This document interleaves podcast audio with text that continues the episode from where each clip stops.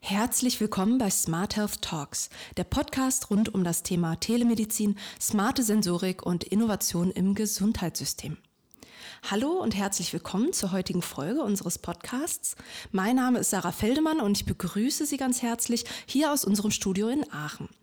Unsere Podcast-Folge heute wird sich ganz dem Thema Textil widmen und die Anwendung bzw. Anwendbarkeit im Gesundheitsbereich.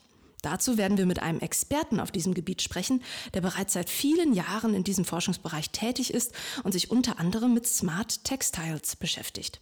Ich begrüße damit ganz herzlich Herrn Professor Thomas Gries des Lehrstuhls für Textilmaschinenbau und Leiter des Instituts für Textiltechnik der RWTH Aachen.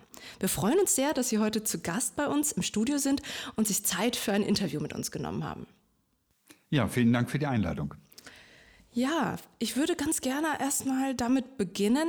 Was versteht man eigentlich alles unter diesem Begriff Textil? Meistens denkt man da ja an Mode, an Bekleidung, aber das ist doch eigentlich viel umfassender. Das, auch das ist spannend. Äh, Im, im nahen Umfeld gehört natürlich auch die Heim- und Haustextilien dazu, Automobiltextilien. Äh, insgesamt ähm, ist die Textilindustrie nach wie vor immer noch die zweitgrößte Konsumgütersektor in Deutschland und die drittgrößte äh, Industrie weltweit. Und ich glaube auch, dass das weiter so sein wird. Ähm, das sind viele Dinge. Natürlich denken die meisten immer an Bekleidung. Das liegt hautnah an sozusagen. Aber äh, Textilien ist letztendlich ähm, ein Werkstoff, der aus Fasern besteht. Produkte, die aus Fasern bestehen. Und Fasern gibt es eigentlich aus jedem Werkstoff und in jeder Anwendung. Äh, denken Sie zum Beispiel an Windkraftanlagenflügel. In den großen Flügeln sind heute 22 Tonnen Glasfasern ähm, in einem Flügel. Und das, wenn es Faser heißt, dann ist letztendlich auch Textil notwendig, um das Produkt draus zu machen. Denn Faser ist letztendlich der Werkstoff, Textil ist das Produkt. Geotextilien. Jede, jeder Flughafen, jede Mülldeponie wird heute mit Textilien ausgekleidet, Deiche, ähm, Schutzbekleidung, OP-Textilien, OP ähm, Medizintextilien, dann auch Implantate, um zu dem Thema langsam abzubiegen. Äh, Sie finden in Filtern finden Sie Textilien, äh, aber auch in äh, Flugzeugen, Autos und so weiter, auch als Konstruktionswerkstoff Carbonfaser. Meistens sagt man nur Carbon, äh, aber das heißt dann, es sind Carbonfasern und das heißt dann Textil. Also sehr vielfältig. Wir äh, Ingenieure die Menschen setzen ungefähr 5 bis 10 Prozent aller Werkstoffe in, Text, in Faserform ein. Ähm, die Natur setzt 100 Prozent aller Werkstoffe für, für Strukturzwecke in Faserform. Jeder Knochen, jeder Baum, Haut, alles sind faserbasierte Werkstoffe. 100 Prozent. Da sehe ich einfach ein Riesenpotenzial, was wir als Menschen noch nutzen können, denn die Natur macht es uns vor, Werkstoffe effizient zu nutzen, energie- und materialeffizient und da ist ein Riesenpotenzial. Von daher mache ich mir um unsere 500 Mitarbeiter keine Sorgen hier in Aachen. Ähm, da gibt es viele Anwendungen und viele eben auch in der Medizin. Mhm. Wirklich äh, sehr interessant von Ihnen nochmal diesen Überblick zu bekommen, weil das ist ja wirklich sehr vielfältig, breite, verschiedene Anwendungsbereiche. Ähm, wenn wir jetzt uns über Smart Textiles, also smarte, intelligente Textilien unterhalten, was genau versteht man darunter? Naja, das äh, ist so mit diesen Schlagworten smart. Äh, ich sage immer marketingtechnisch, weil ich bin ja auch äh, Wirtschaftsingenieur. Smart ist das, was vom Kunden als smart empfunden wird. Also ähm, smart heißt auch intelligente Werkstoffe, clevere Werkstoffe. Da gibt es auch viele, die sind clever und die wird man nicht mehr als smart bezeichnen. Zum Beispiel gibt es in der Mülldeponie ähm, Schichtwerkstoffe, die sich selber wieder abdichten, wenn ein Defekt eintritt. Ähm, ganz schön clever. Äh, Im engeren Sinne ist smart, wenn man Elektronik in, äh, in Textilien bringt. Also wenn wir Smart Textiles sagen, meinen wir meistens Elektronik integriert in die Bekleidung oder in Textilien. Das können auch technische Textilien sein. Die ähm, im englischen Sprachgebrauch wird das häufig dann auch mit Textronics äh, bezeichnet. Also Smart Textiles im engeren ist die Integration von Elektronik in Textilien. Mhm. Und ähm, jetzt hatten Sie es selber schon angesprochen, die Anwendung auch in der Medizin oder im Gesundheitsbereich. Ja, wie wird diese Technologie dort eingesetzt oder was gibt es da für Lösungsansätze? Letztendlich ist eine, eine Form von Elektronik, die man integriert, sind Sensoren. Ähm, und letztendlich integriert man dort Sensoren körpernah, um Körperfunktionen zu überwachen. Meistens sind es äh, elektrische Körperfunktionen unterschiedlicher Art. Äh, klassisch ist ja auch bekannt zum Beispiel das EEG, aber es gibt auch andere Methoden. Ähm, Pulsschlag oder sowas kann man messen, äh, Hautwiderstände äh, und ähnliches, um zum Beispiel ähm, Impedanzen, um Ernährungszustände zu messen. Letztendlich nutzt man da auch ein bionisches Prinzip, denn unsere, unser Nervensystem ist ja auch faserbasiert. Und man überträgt das sozusagen in die körpernahe Bekleidung, um dann eben äh, Zustände zu überwachen. Mhm.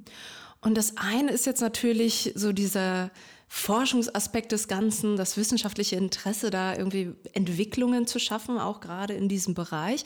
Wie sieht es denn da mit fertigen Produkten aus? Wie sieht es mit dieser Umsetzung in die Praxis aus? Ähm, die Smart Textiles im Medizinbereich waren ja schon, ich sag mal, vor zehn Jahren gab es schon mal so einen ersten Hype. Da waren wir schon mit Entwicklung in der Apothekenrundschau und in anderen äh, Medien. Ist es klar, das EKG-T-Shirt oder das e EEG-Kappe oder sowas oder das T-Shirt, das überwacht, dass, ob der Sportler noch genug getrunken hat oder im Altersheim gut ernährt ist. Das sind, dann, sind ja viele äh, Dinge, die sofort überzeugen. Und deswegen waren auch die ersten Anwendungen ähm, sehr stark in diesem Gesundheitsbereich anzusiedeln. Genauso wie zum Beispiel Körperfunktionsüberwachung von Arbeitern in riskanten um Umgebungen, zum Beispiel Feuerwehr, Feuerwehrleute oder ähnliches. Ähm, wenn man genau hinguckt, waren das alles ähm, handwerklich hergestellte Prototypen. Und das ist eigentlich äh, genau der Schwachpunkt, äh, es gibt bislang keine äh, Produktionstechnik, um äh, tausend oder Millionen solcher T-Shirts herzustellen. Und ähm, in der Innovationsmanagement nennt man das ja auch bei Elektronik den sogenannten Gartner Hype Cycle. Die erste Stufe, sozusagen der Peak of Excitement, das waren eben diese Showcases, die man in der Apothekenrundschau ähm, gesehen hat, dann hat bei uns natürlich das Telefon nicht stillgestanden. Ähm, denn jeder hat eine Oma, die er vielleicht rund um die Uhr bewachen möchte oder ein kleines Kind oder sonst irgendwas.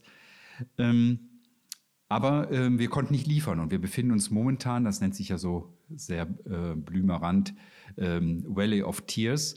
Das heißt, wir müssen jetzt Produktionstechnik entwickeln, damit man auch zuverlässig in großen Stückzahlen das herstellen kann. Da arbeiten wir dran als Institut. Also wir sind, kommen ja aus dem Bereich der Produktionstechnik. Äh, wir haben hier zum Beispiel im Gebäude die erste Linie, wo man kontinuierlich auf Textilien Leiterbahnen drucken kann und dann auch Elektronik bestücken kann. Das ist eine wesentliche Schlüsseltechnologie. Solche Dinge entwickeln wir hier sowohl in der Massenfertigung als auch in der individuellen Fertigung für Spezialanwendungen. Ein Baustein. Der zweite Baustein, der fehlt, sind dann Anwendungscases, Anwendungsbeispiele. Da sind wir froh, dass wir hier in Aachen natürlich Kollegen haben, die in ihrem Feld exzellent sind, wie Herr Professor Schaplik mit Docs Cloud, äh, Herr Professor Leonard, mit dem wir auch viele Dinge entwickeln. Ähm, denn letztendlich muss ja die technische Lösung auch zu der Anwendung passen. Man muss sie zeigen können in sogenannten Real- oder Living Labs. Hier gibt es ja im Gebäude so ein Zimmer, wo man, wo so ein Krankenhauszimmer nachgebildet wird, wo man dann wirklich so in einer, in einer typischen anwendungsnahen Umgebung diese Dinge erproben und testen kann. Das ist die zweite Notwendigkeit, also das Anwendungsbeispiel zu entwickeln. Und das, der dritte Baustein, der fehlt, sind dann die Geschäftsmodelle. Auch da haben wir in Aachen natürlich hervorragende Kollegen wie Professor Piller, wo man überlegen kann, was mache ich denn da mit den Daten? Wer ist Eigentümer der Daten? Ist es die Krankenkasse? Ist es der Patient? Ist es vielleicht jemand anders? Ähm, äh, und das sind so die drei Bausteine, die momentan noch fehlen ähm, und wo ich hoffe, dass wir in, sicherlich in zwei bis fünf Jahren doch den Durchbruch schaffen werden. Das heißt, da steckt auf jeden Fall noch sehr viel Potenzial, auch wirtschaftliches Potenzial natürlich hinter, aber auch noch ein bisschen Arbeit drin. Richtig. Ja, jetzt haben Sie äh, darauf angesprochen, ähm, auf unser Gebäude, wo wir uns hier gerade befinden. Genau, darauf möchte ich kurz eingehen, ähm, denn wir nehmen diese Podcast-Folge hier im Digital Capability Center in Aachen auf. Hier ist unser Studio auch. Und ja, dieses wurde in 2017 eröffnet und ist weltweit die erste Modellfabrik 4.0 mit einer Textilproduktion als Demonstrationsbeispiel. Ähm, vielleicht können Sie noch mal kurz was dazu sagen. Wie ist dieses Zentrum entstanden und welche Impulse möchten Sie vielleicht damit auch im Bereich der Digitalisierung setzen? Die Geschichte des Gebäudes ist sogar noch ein bisschen äh, älter, nämlich 25 Jahre alt. Es war das Europäische Zentrum für Mechatronik, damals sehr stark äh, roboterbasiert. Und äh, wir konnten das Gebäude eben 2016 erwerben, haben das in äh, ähm, rasender Geschwindigkeit renoviert. Innerhalb von drei Monaten haben wir die Modellfabrik Industrie für Null hier aufgebaut. Was ist das? Äh, das ist äh, sozusagen eine komplette Fabrik im Kleinen, wo wir Industrie für Null die neuesten Entwicklungen zeigen können. Ähm, in einem Szenario, die, die, als die Fabrik läuft rund um die Uhr. Ähm, und wir hatten zum Beispiel im letzten Jahr 220 Schulungstage verkauft. Also das ist im Wesentlichen, dass die Leute hierher kommen, sich die neuesten Dinge anschauen, überlegen, wie können sie die auf ihre Belange übertragen.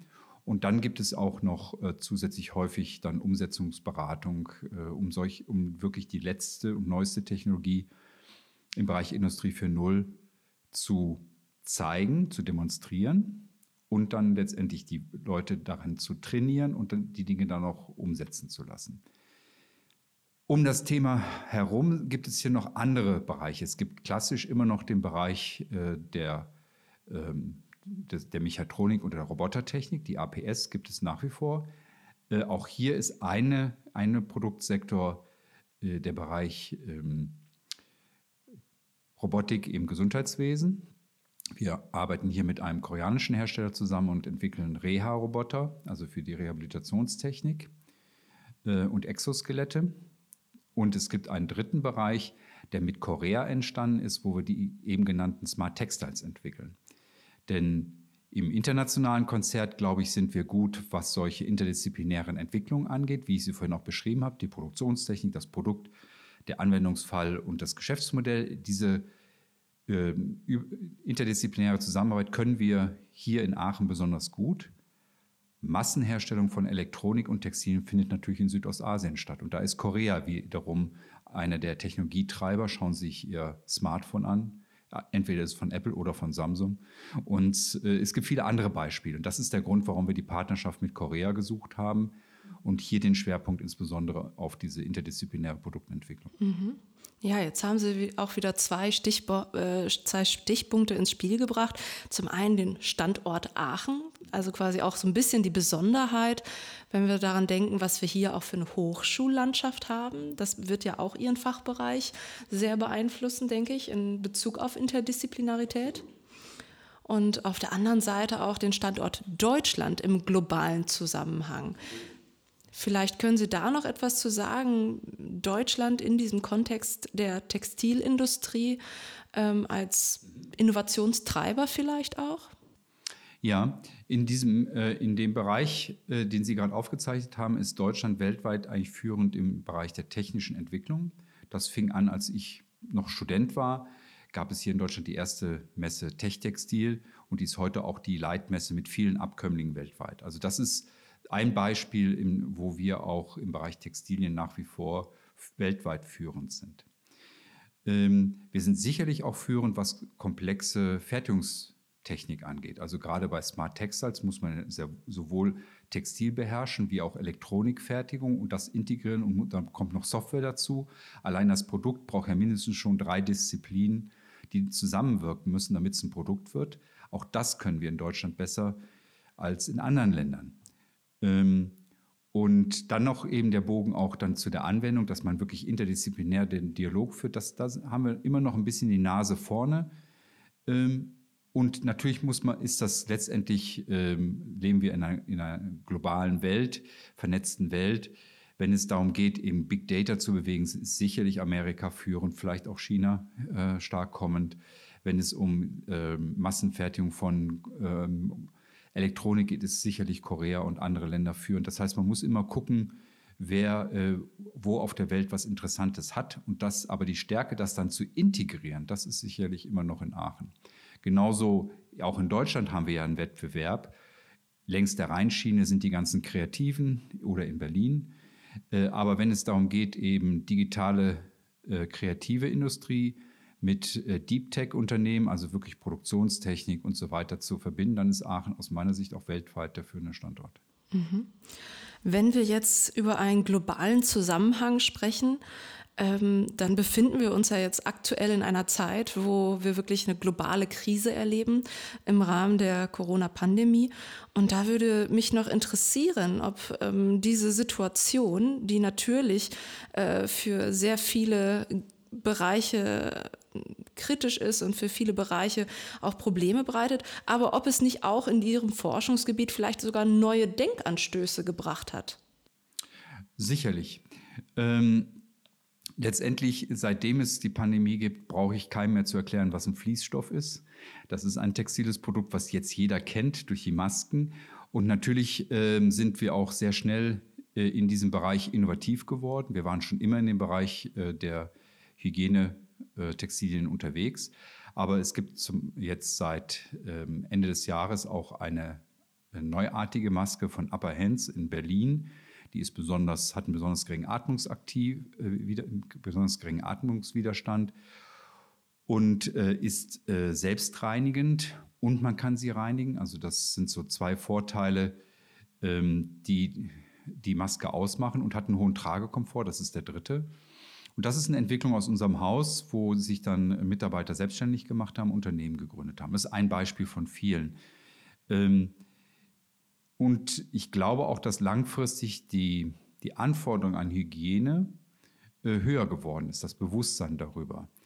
Äh, und das sind sicherlich auch Forschungsthemen, die neue Lösungen brauchen. Denken Sie an textile Oberflächen in Bus, Bahn oder äh, heute auch Mietwagen. Wer besitzt schon noch ein Auto? Das nimmt ab.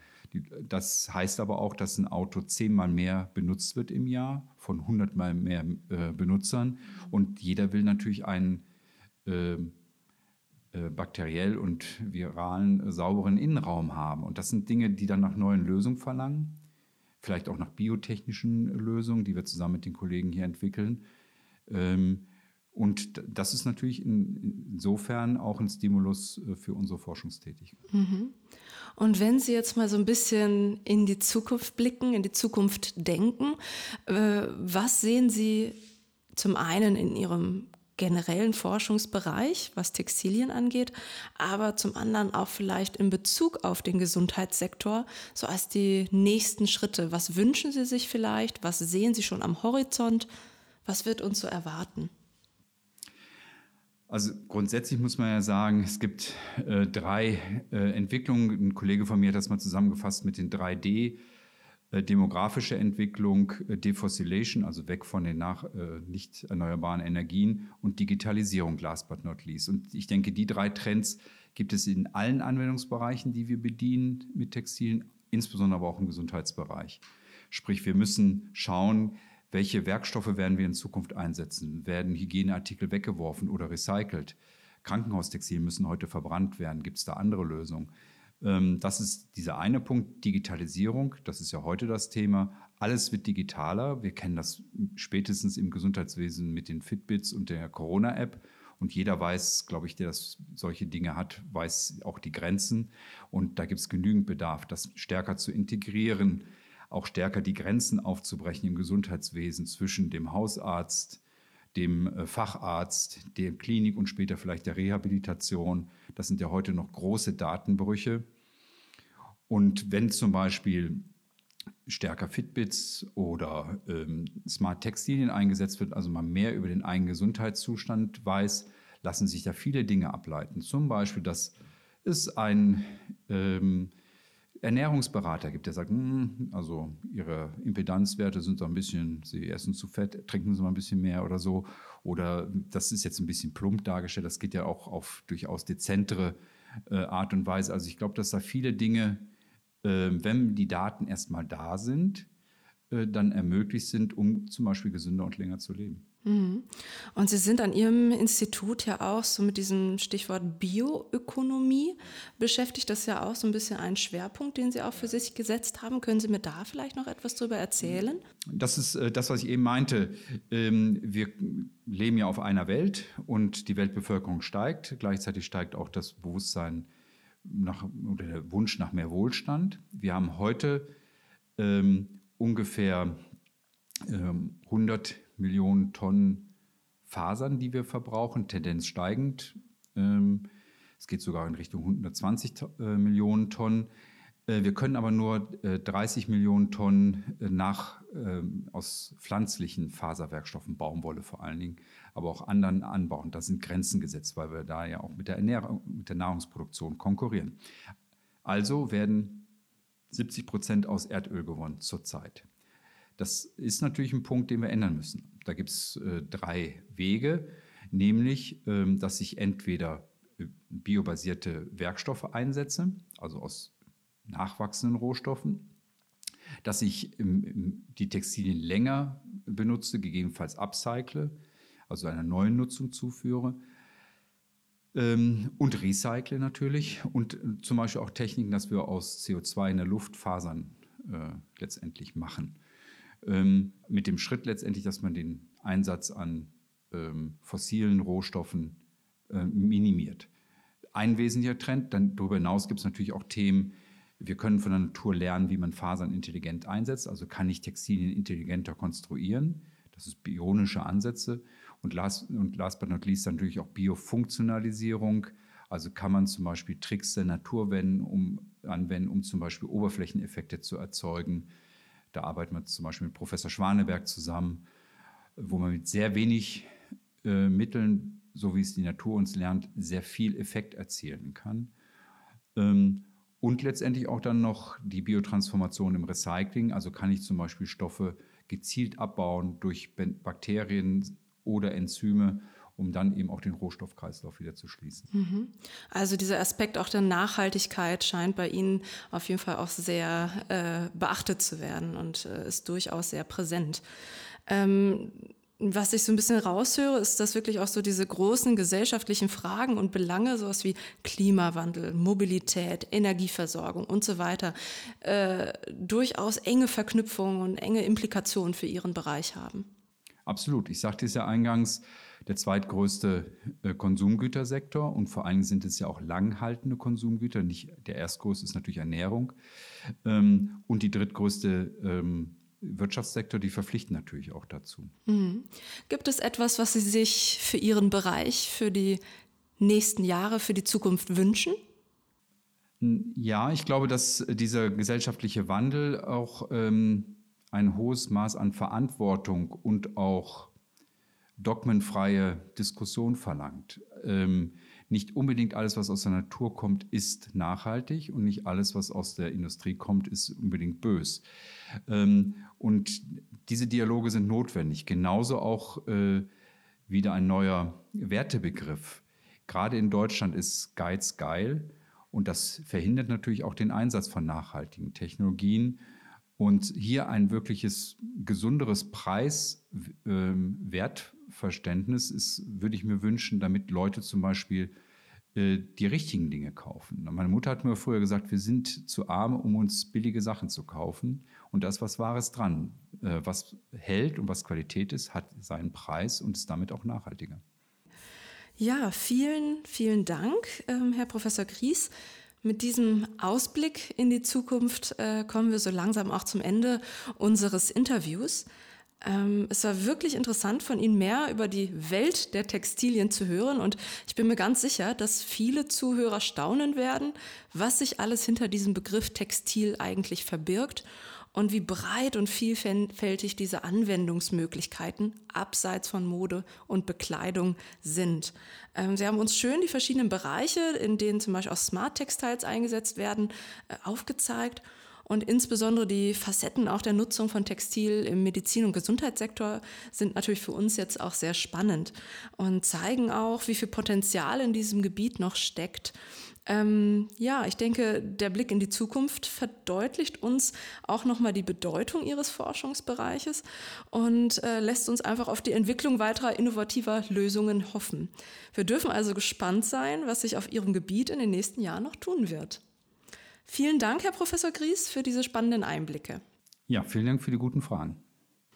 Vielen Dank fürs Zuhören und wir freuen uns bald, Sie hier wieder begrüßen zu dürfen in unserem Podcast Smart Health Talks.